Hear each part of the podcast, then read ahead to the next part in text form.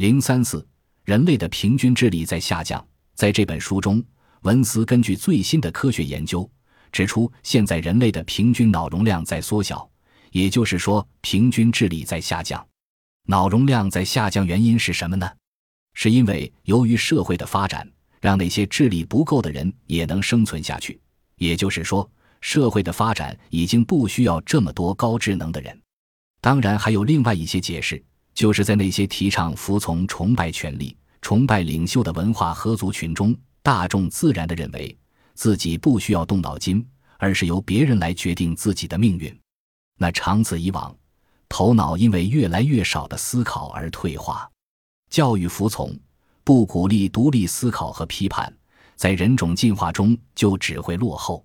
书中给出了这样一个具有讽刺意味的例子：二十世纪三十年代，一位犹太人十分高兴地读着《先锋报》，这份报纸是反犹太刊物，是纳粹分子的宣传阵地。他的朋友对此感到十分困惑，于是他向朋友解释道：“如果你读的是犹太人写的文章。”那么整个世界看起来一片黑暗，没有希望。但你读《先锋报》时，就完全没有这种感觉。在《先锋报》的报道中，犹太人掌控了银行，掌控了国家，甚至还掌控了整个世界。历史告诉我们，媒体的新闻经常是有倾向性的。这让我想到，今天我们读美国的新闻报道时，会发现，美国现在是混乱不堪，问题层出不穷。虽然那些问题都是现实中间存在的，但是一定要意识到，很可能其严重性被夸大了。一定不要被美国的媒体所迷惑。美国的媒体就是以批判现成体制作为他们的使命，对自己的国家的报道都是以负面新闻为主的。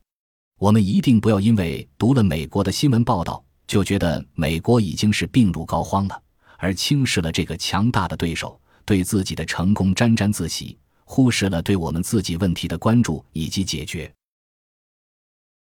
本集播放完毕，感谢您的收听，喜欢请订阅加关注，主页有更多精彩内容。